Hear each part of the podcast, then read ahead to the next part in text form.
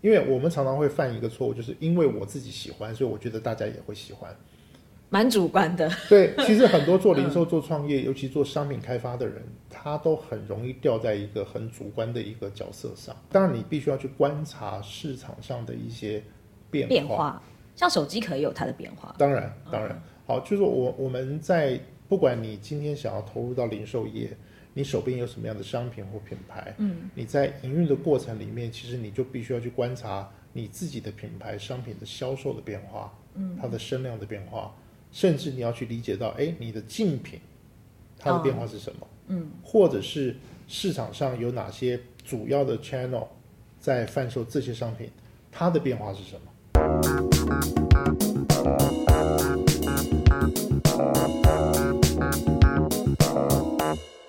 欢迎收听今天这一集的电商放手一搏，我是电商小白文文。今天在我旁边的仍然是来自首义电商顾问股份有限公司的熊哥。 Hello，大家好。熊哥，我想问一下，就是因为接触很多客户嘛，客户会就是跟你询问就是有关商品的问题嘛。嗯，因为我们常常讲说，零售的核心就是商品。对，对，那就是呃，这边你会有一些，就例如说，哎，客户会问你说这样的商品适不适合啊，或者是呃，在市场需求上你有什么样的建议啊，等等等。之前也也会有客户这样子做询问吗？ 其实一般来讲，我不会给太多建议，因为哦每一个客户他所在的的产品线，嗯，其实不一定是我熟悉的，哦，所以我很难去当下告诉客户说，哦，你这个商品没有问题，你懂这个商品线是好的，是有需求的，嗯，有机会赚大钱。其实我我比较难去回答这个问题，嗯。那嗯，其实但我我我想我分享一下，好因为这个题目其实蛮大的，就是说，呃，到底是从商品本身，还是从市场的角度去看一个零售业的机会。啊、嗯我我我讲我自己的例子，其实呃，我最早最早开始想要创业做零售的时候，我当时其实看上的是一个品牌的滑鼠，滑很有鼠，趣。那时候我还在 eBay，嗯，那那个滑鼠有什么样的特色会让你觉得哦呃，它好有机会？呃，那个是二十多年前，哦哦先讲一下时空背景，那在二零零二、二零零三年的时候，嗯，所以那个时候呃，其实滑鼠就长那个样子。对，就圆圆的上面呃跟几个对按钮对这样子，对，然后那个时候呢，我在 eBay 的网站上看到一个滑鼠，我觉得很有趣，是那时候叫 IBM，那时候还不叫联想，那时候嗯是 IBM，IBM 的出的一个滑鼠，上面有一个小红点，嗯，啊，我就觉得哎，它跟那个 IBM 的那个 ThinkPad 电脑都有一个那个小小的点红点，我觉得是很有趣，嗯，然后而且很妙的是。呃，它其实是另外一个品牌专门帮它做代工的，叫 Tagus 哦。啊，你也很认识的这个品牌。现在 t a g s 大家就熟悉，哎，在路上对对时不时就是都那会个看到包后背包包，的对嗯，所以那个时候一开始呢，我我就透过各种方式联系到了呃美国的 Targus，后来辗转给了台湾的 Targus，、嗯、然后有一个业务经理就跟我联系，好，然后联系完了以后，我们就开始合作了，我就开始当一个小小的零售商，开始跟他进一些滑鼠周边啊、我记得我第一张订单就是十个滑鼠，那是我跟他们合作的第一笔订单。哦，啊，十个滑鼠，嗯然后很有趣。隔了一段时间以后，那个业务跟我说，他说养生，嗯，我我们公司比较厉害的是包包、哎，你要不要试试看？ 哦好，好，嗯所以其实就误打误撞，我就开始做电脑包这个。那那这你个就领放域弃滑鼠了吗？呃，还是有做，还是有做，但后来华数卖的也普通，哦嗯嗯哼因为他们真的是在后背包、在电脑包是一个很、很强势的品牌。嗯，所以后来我我自己在创业的过程里面，我就完全转向开始做电脑包，哦，所以大概我们也做了有十几年电脑包。嗯，后来包括 Tux，包括不同的品牌的一些合作案。所以其实你你说我们对商品真的很熟悉吗？也不一定，对，嗯，所以反而我觉得从商品跟市场的角度来讲，其实，呃，就说应该去思考的是你你当下有什么样的资源，我要先盘点一下，对，嗯然后你可以怎么样去进行，怎么样去进行的意思是好我要做了再说。哦，我们常跟客户讲嘛，嗯，很多很多议题是它是需要被优化的，嗯，但是在我们还没有开始做这进些，行以前，我根本不知道我要优化什么，嗯，对对不对？对，好，我拿到一个商品，它定价就是五百块，嗯，我就开始在市场上卖了。哦，先不管我的卖场、我的我的通路好不好，嗯，哎、别人都可以卖得动，我就卖不动。那我们就要来评估，那五百块是对的吗？嗯，还是他应该卖四百五，还是应该卖四百？嗯，或者是我选择通路错了，我应该选择一些更更高阶的通路、高更高档的门门店来合嗯作。懂，对，所以这个中间才会开始有优化的过程。嗯，但你一定是先去尝试这个过程，你才知道怎么去调整。但是我从熊哥的例子，我会觉得，哎，好像是先有一个商品的感觉，然后再来看看，哦，大家的反应怎么样？对，可是当下其实也只是我们那时候看到了这个东西，哎，觉得很有趣，嗯，就开始去 try。其实我们并不知道这个市场到底有多大，嗯，或者是有多小，或者是哦 Targus 的呃 IBM 的这个有小红点的滑鼠到底多有吸引力。是，因为我们常常会犯一个错误，就是因为我自己喜欢，所以我觉得大家也会喜欢。蛮主观的， 对，其实很多嗯做零售、做创业，尤其做商品开发的人，他都很容易掉在一个很主观的一个角色上。嗯，就是我自己喜欢，或者或者是好，我们常听到故事嘛。嗯，如果你自己都不喜欢这个东西，你怎么能够说服别人喜欢呢？常是不是听到，我们常会这样讲。对，但你真的去看一些很厉害的 top sales，他不见得是这真么的爱是嗯他的商品，他只是把它当一份工作，或者是这就是一个好卖的商品啊，它可以帮我赚钱，我就爱它。嗯，但我并不是因为它长这样、长这样而喜欢它。嗯，所以它会有各种不同的的的角度去切入。对所以并没有说呃喜哪一欢个或不才喜是？欢。嗯就是对或错，其实没有。那其实以结果来讲嘛，如果这东西能够大卖，那就代表你的采购眼光好啊，你商品开发眼光好啊。哦是是，对，可是它如果没有大卖，不见得是不对，只是可能你的沟通方式或者是呃某一个市场族群，它就是有一些差异。对。那刚刚这个其实是从比较从商品的本身来出发，对，但是我们又常听到，就是诶，如果你想要投入的话，你应该要先了解一下消费者的需求在哪。对那你你没有做以前，你怎么知道消费者的需求呢？对不对？大家都很习惯说，哎，我们就要去找很多资料啊，网络对上搜寻很多啊，对，那就是不一样嘛。嗯，因为你所去看到的很多的范例，跟你真正要卖的那个东西，还是不一它样。还是有落差的。嗯，对，所以我我倒会觉得，在可能的情况之下，你就是在市场上去操作看看，那得到的反应你就知道是好市场或是不需求好，或者是中间可以做什么样的调整。对，这个当然就是说，呃，当然会跟喜好会有关系。好，我我再举一个例子，我我们自己在二零零九一零一一那那两三年，我们是台湾第一个开始做手手机机壳的壳的代理商或经销商。嗯，对我一点都不喜欢，它就是塑胶的东西啊。可是因为 它它卖很快，市场上又没有竞争者，我就很爱啊。嗯，对不对？所以我爱的是它的销售的潜力，对，并不是手机壳本身这个商这个品，塑胶有什么？对，所以整个定位来讲，我我我会觉得，其实你就是去呃，当然你必须要去观察市场上的一些变变化，像手机壳也有它的变化。当然，当然，好，就是我我们在不管你今天想要投入到零售业，你手边有什么样的商品或品牌，嗯，你在营运的过程里面，其实你就必须要去观察你自己的品牌商品的销售的变化，嗯，它的声量的变化，甚至你要去理解到，哎，你的竞品它的变化是什么，嗯，或者是市场上有哪些主要的 channel 在贩售这些商品，它的变化是什么。哦，这个都是需要去去了解、去观察。那当然，我们不见得一定可以拿到非常精准的数字，嗯，但是透过这样的观察，其实你比较能够帮助自己在判断的时候有一些比较好想法。找风向，对，就你不是一个啊、人家说这个东西很好赚，我就跟着赚，结果人家赚了一海票，你根本连跳进去零头都红拿不海嗯到，。 对，因为包括他的操作的经验，嗯，他所熟悉的市场，甚至他熟悉的通路，甚至可能主要通路都是你的朋友已经把它全部吃完了，嗯，那他告诉你说，哎，我做这个东西我赚了多少多少，你要不要跟着再进进来的时候，你可能他的骨头都吃不到了， 我们俗话讲什么割韭菜嘛，也也没有到割韭菜啦。嗯，对，就说其实整个呃商品的趋势是投入经营的人需要去评估的。所以如果呃不要讲说是消费者的需求好了，因为需求这个我觉得也蛮难预测跟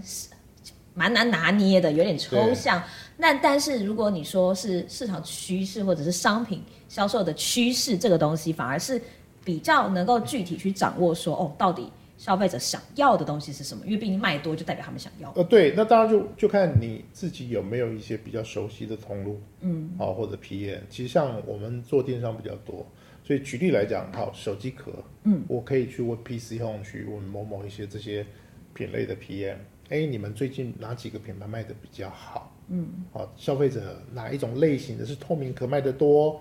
还是那种嗯造防护型性的特别嗯造好的，哦防还护是性嗯可爱的，或者是要便宜的，嗯，对，你会有一些趋势出来。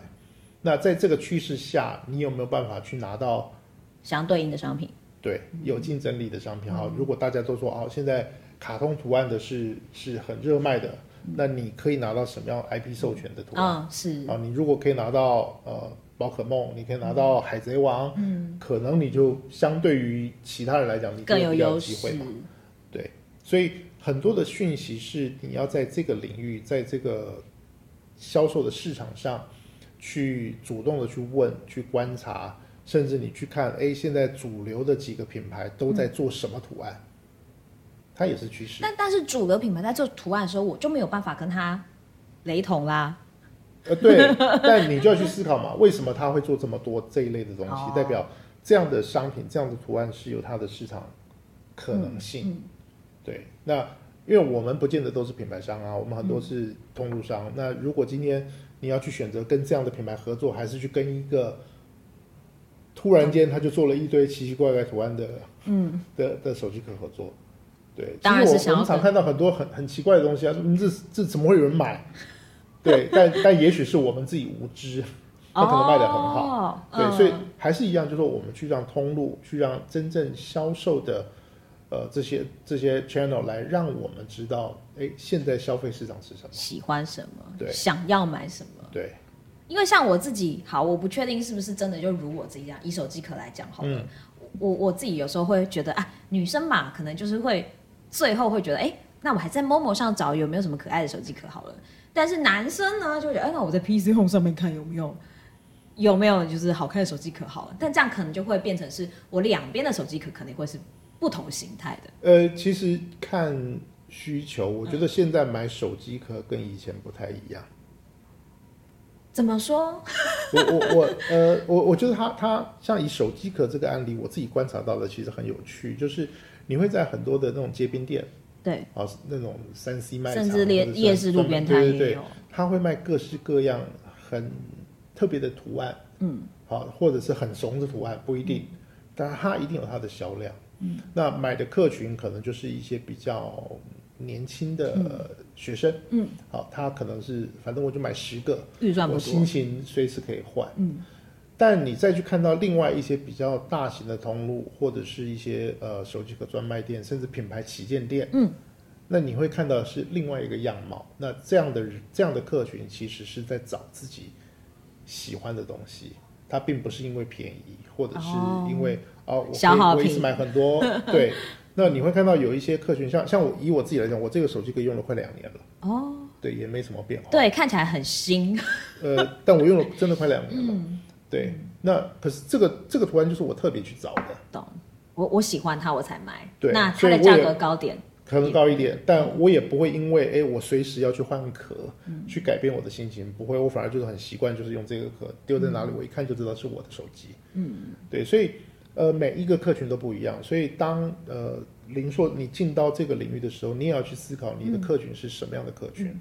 啊，同样是手机壳，它会有不同的客群。这让我想到我以前曾经在虾皮上面看买过手机壳，嗯，然后可能看的都是那种比较基本款，就是透明的。对，然后我在看它的订单的时候，我发现哇，很多人都是很多个一起买，例如说三个、五个、十个一嗯起买的，那可能就是嗯他们的需求就是这个样子。啊，对，对，所以你自己在呃就讲，如果今天有一个品牌或有一个人创业，他想要做手机壳这个市场，他可能就要想清楚他的商品资源在哪里。嗯，如果他的商品资源也是啊，也许从从中国、从淘宝、从工厂、从一些大的批发市场去批来的，所以他可能需要走的定位就是相对客单价要低一低点。一点，嗯他可能要选择的通路就会比较像是虾皮或者是一些拍卖 C to C 的这种市场。嗯，那所以它跟你后面整个营运的结构就就会不不一样。样。对，所以一样嘛，我们会讲到，就这个这个商品你开始 run 的过程里面，你你就要开始去调整你的贩售的方式，嗯，你沟通的方式，甚至你采购的量，嗯，或者是选择等等，其实它就是在你开始做的过程里面去做优化。对，其实很难很难说 OK，什么东西哦，一个全新的商品，嗯，你一拿到你就知道哦，我就是什么通路一定会大卖。不会，你一定是会通常有要做测试，对，你会有去不同通路的一些尝试，然后慢慢挖掘出，哎，这样的商品好像特别适合这个通路，嗯，那这个通路我如何可以再去加强一点，让它销量可以再提升？这个就是我们讲到营运了嘛，所以如果说以创业初期，就是诶，我想要投入，我想要呃来来卖东西试试看的话，那我其实可能要先知道的是，诶，我有哪些适合的商品能够做这件事情。我我觉得，如果是创业的初期，在最一开始，其实可能对于呃这样的一个产业，嗯，你还是要有一些熟悉。如果在零售业，嗯嗯，对你还是要有一个基本的认识。嗯，懂。对，你要知道行情。对，像像我我常举一个例子，以前我们呃曾经有一个卖那个相机镜头滤镜的厂商找我们，对是那种嗯另外装上去的。对。对，就那保护镜啊、UV 镜啊，或者是一些有特殊功能的滤镜。嗯然后那时候，其实那时候，因为呃大家如果买相机都知道，嗯，你基本上都会买一个保护镜，对好，我们叫一般叫 UV 镜。那 UV 镜可能就是大概定价从几百块、一千、两千、三千都有，依据不同的品牌。那那个时候那个业务跟我讲，他说：“哎，这个东西定价两千，我给你成本一千，五折。”嗯，那那个时候其实我我第一个想法是，嗯，有有这么好的毛利吗？嗯我怎么听说说卖相机的都是那种几百块，嗯，或者是三趴五趴毛利很的低毛利？对，我就我就去做了一些研究，后来发现，嗯，他所谓的两千那个叫做建议售价，哦，哦，真正的成交价大概在一千一到一千二，可以可以然杀后这给我么的多。成本是一千，啊哇，换句话说，那个利润大概不到十 percent。这个是话术吧？对对，可是因为嗯，我觉得那个就是产业特性，因为就整个相机领域来讲，你只要买相机镜头的人，就一定会买滤保护镜镜，嗯，所以这个东西就是额外增加的营收，嗯，所以那个毛利是多出来的，嗯，好，所以在在如果是相机的这种通路商在做这些呃保护镜是合理的，嗯，可是如果今天我们一个单纯的一个通路商，我们要专门去卖卖这个东西，我没有卖镜头，我没有卖相机，我就是要卖这个滤镜或保护镜的时候，嗯，它的毛利结构其实并不适合，好，所以这个就变得是同样的一个东西，同样的毛利结构，也许对于相机的经销商合适，对我来讲就不合不适。合适。对，所以我们还是必须要对商品，你你要有基本的认识，不然你就会觉得，哎，那个业务骗我，对，他没有骗你啊，他跟所有人都是这样讲，所有人都知道，就嗯就告诉你不知道，对，所以你觉得你 被骗了。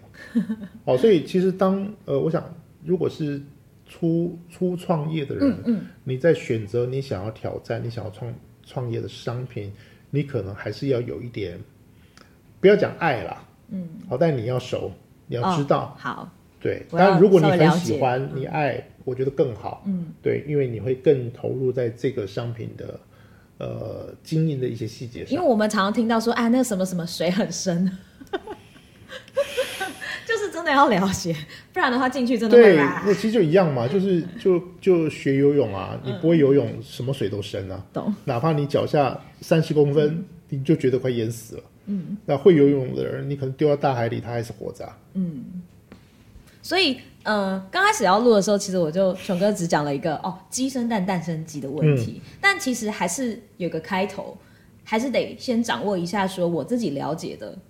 领域跟优势在哪边？对，或者是你你为什么觉得你创业想要做这个商品？嗯就是你你要有一套论述，嗯，那这个论述可能要包括了你所观察到的市场，嗯，你所认识的品牌，懂你所了解到的消费族群的喜好，嗯哦我我觉得这个基本的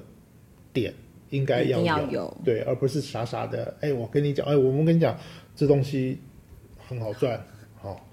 但是我相信有蛮多人是这样的，所以所以说很多人创业比较辛苦失嘛，败对。的确不容易啦。然后我们也看到非常多失败的案例，或者是说可能要获利的空间并没有那么多。对，因为这中间有太多的不同的议题啦，嗯因为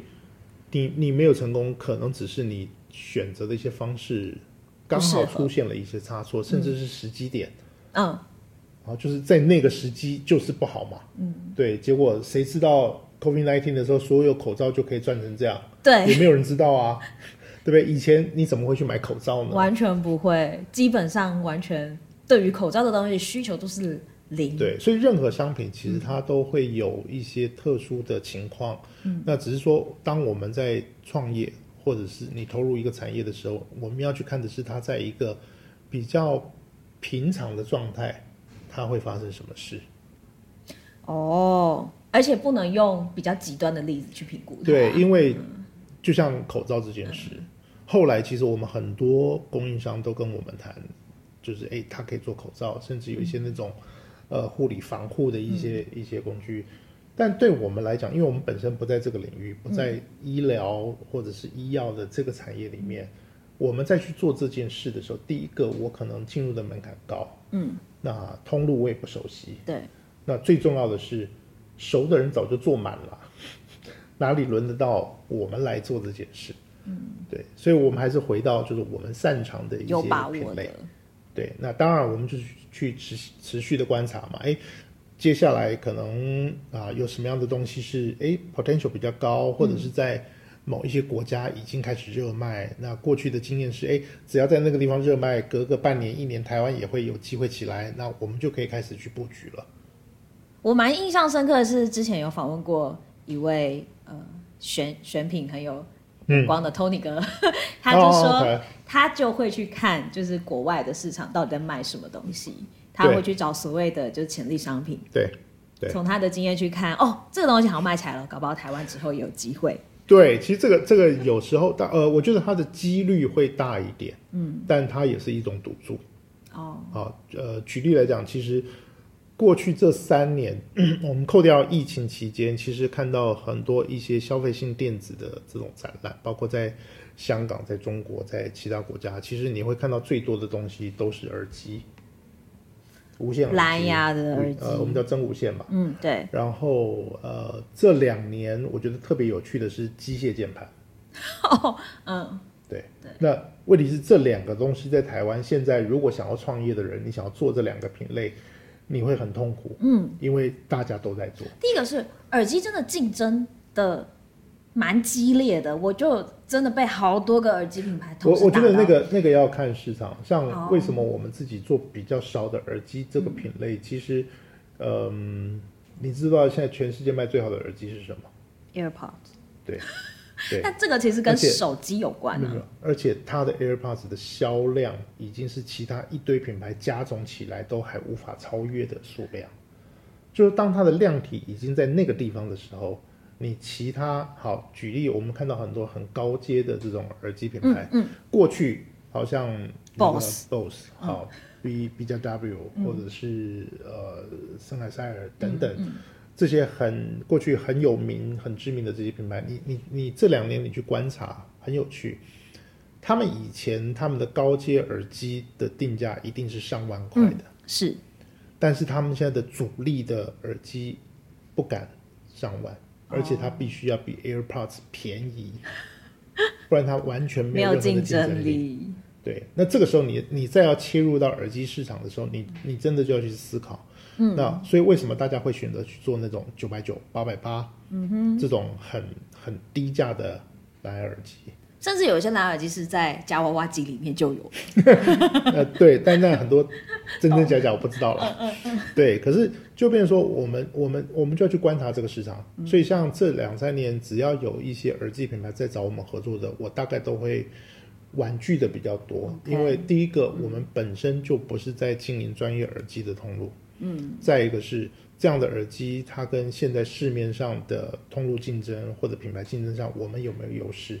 一旦我们都没有优势的时候，其实我我也不要把我的资源放在这个品类里面。另外一块是机械式键盘，因为我是刚好最近就有看到几个泽泽在 募资的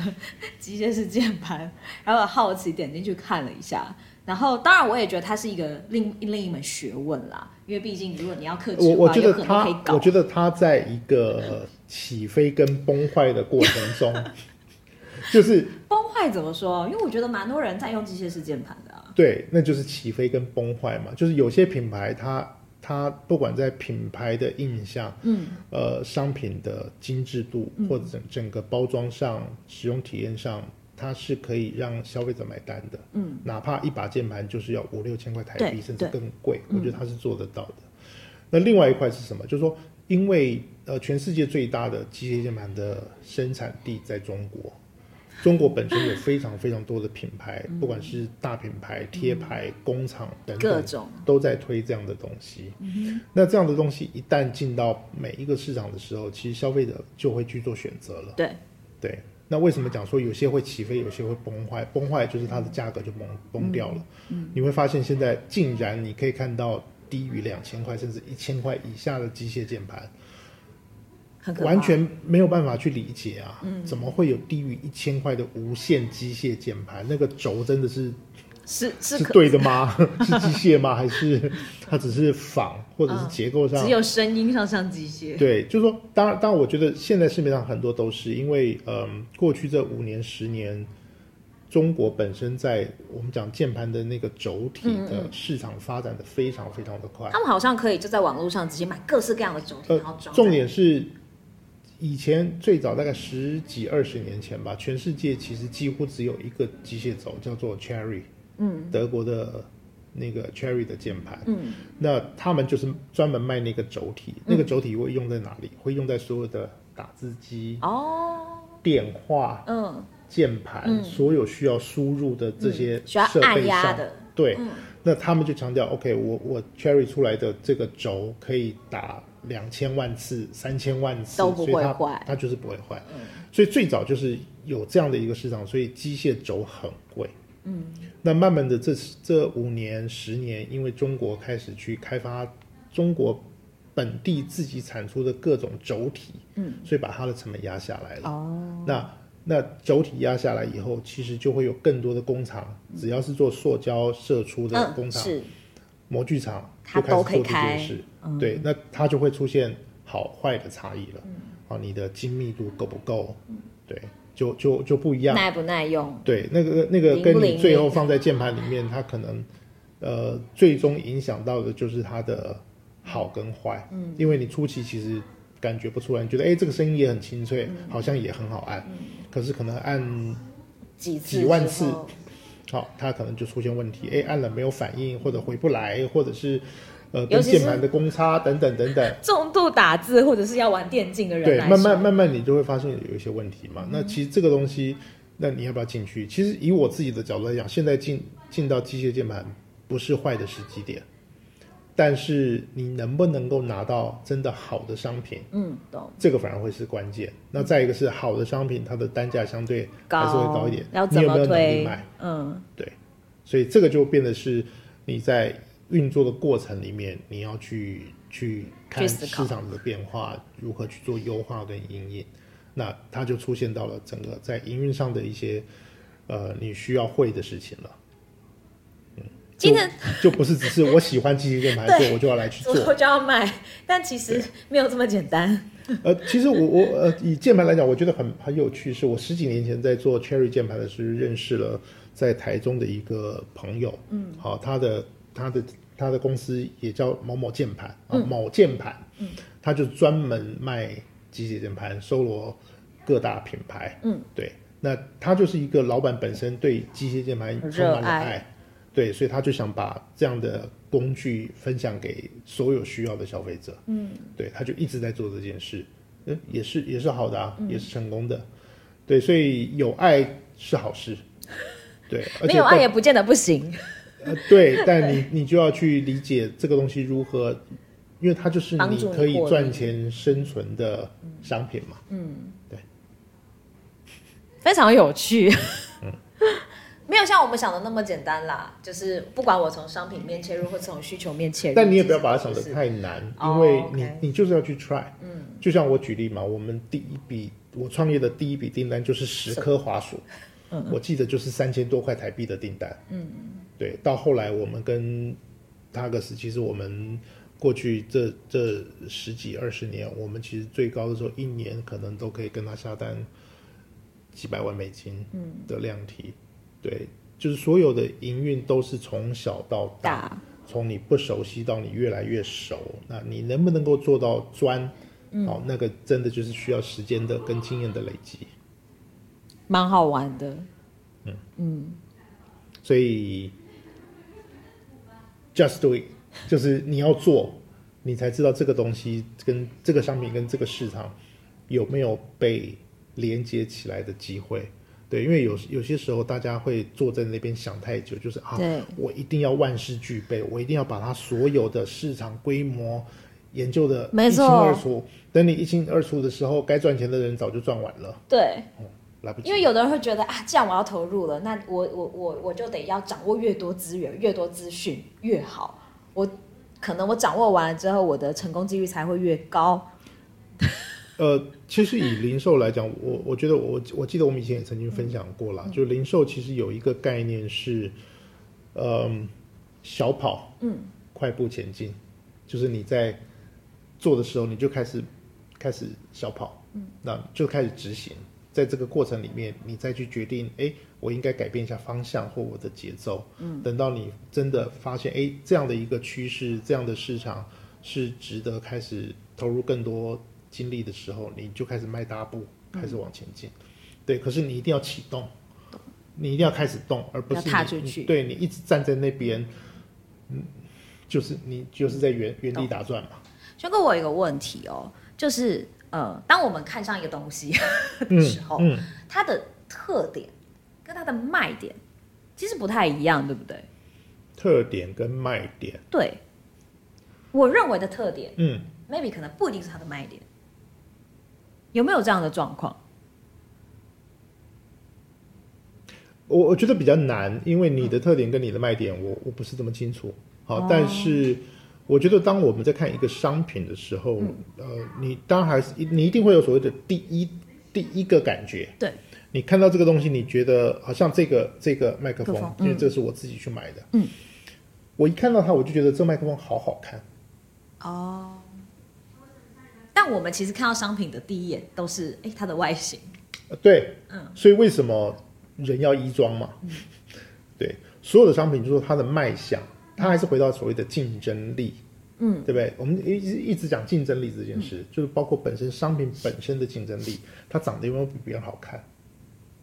如果它长得比别人都丑，那我可能第一眼我我根本连它的功能、它的内涵、哦它的价格、它的适用属性，可能已经不会被我接触到了，那就没机会了。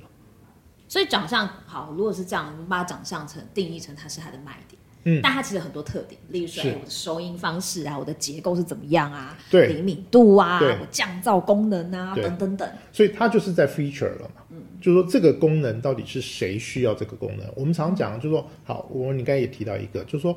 每一个商品它的市场的需求，消费者的需求在哪里？嗯，其实它呃，你记不记得我们我们常常在内部在讨论一些商品页面资讯的时候，我们一直在强调的是一个情境跟需求。对，对，但那个往往我们其实列出来的只有规格。啊，对，情境跟需求，它其实是是呃转换的那一个很重要的 key，嗯，那它就是它的卖点，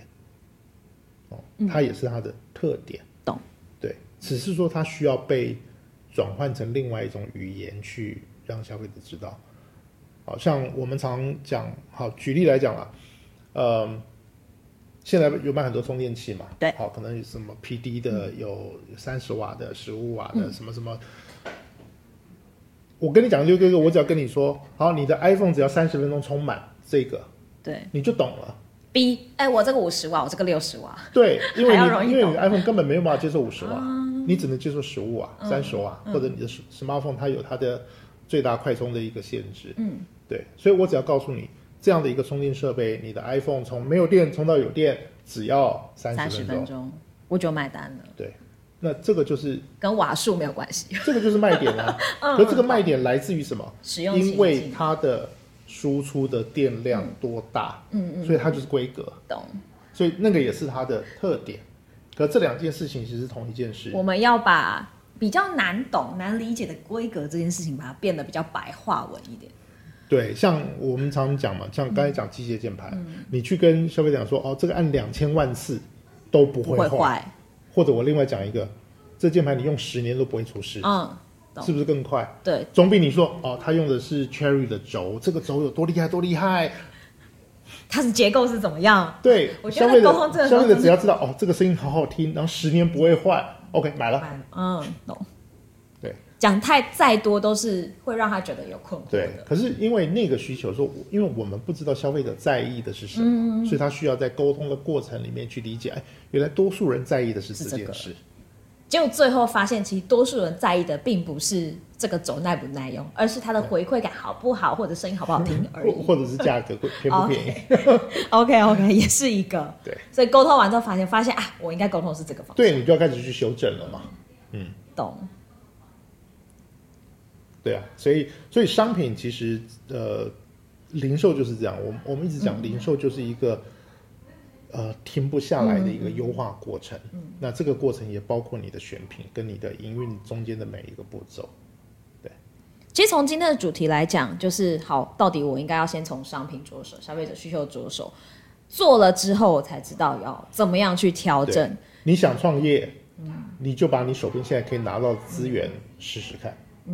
然后一旦你拿到了，你可以先看看一下，哎，它的对东西做不做得起来？怎么样可以就是用适合的话跟消费者沟通，我到底要从哪些角度去切入？到底我要讲的是规格呢，还是我要讲的是使用情因为境？因为这个过程，我们讲零售，你永远都不是在跟你自己比，你都是在跟你的竞品、你的竞争的通路，或者是竞争的市场，嗯，去做比较。对，所以在经营的过程里面，你就是必须要去理解到不同的环节，懂去帮助你越做越好。大家可以思考看看，鸡生嗯蛋，蛋生鸡的问题，但我觉得也没有这么鸡生蛋，蛋生鸡一样嘛，嗯无你解你说啦。嗯鸡生蛋，蛋生鸡，你有答案吗？没有，对啊，但是鸡就是会下蛋啊，蛋就是会孵出鸡啊，嗯那就吃嘛。好， Just 谢 do 熊 it 哥，嗯，先做再说，对，但做了可能也还哦是所以要我就有开一始点，调整。但是也也要有心理准备。有时候调整可能不是一次就调完嘛，可当能然，要它调是非一常直持多。续性的，甚至你可能调到一个阶段是整个大换、嗯大换线，也有可能，因为你在做的过程发现，嗯，那个东西好像更有卖点。就像我从开始滑转鼠移换了到电脑包是一样的，呃，对，也算是大换线。是是，嗯所以呃，必要的时候也可以做这样子的调整。当然就是不断的尝试。好，今天也谢谢熊哥， 跟大家分享一下，算是有一点点创业历程的呃，分有享一吧。点对，对，我觉得最后讲完，发现哎、诶好像真的算创业经验的一个分享 这样。对，然后也非常谢谢大家收听今天这一集的电商放手一搏，我是电商小白文文，请大家持续的收听、按赞、关注跟分享我们的频道，下次见喽，拜拜。拜拜。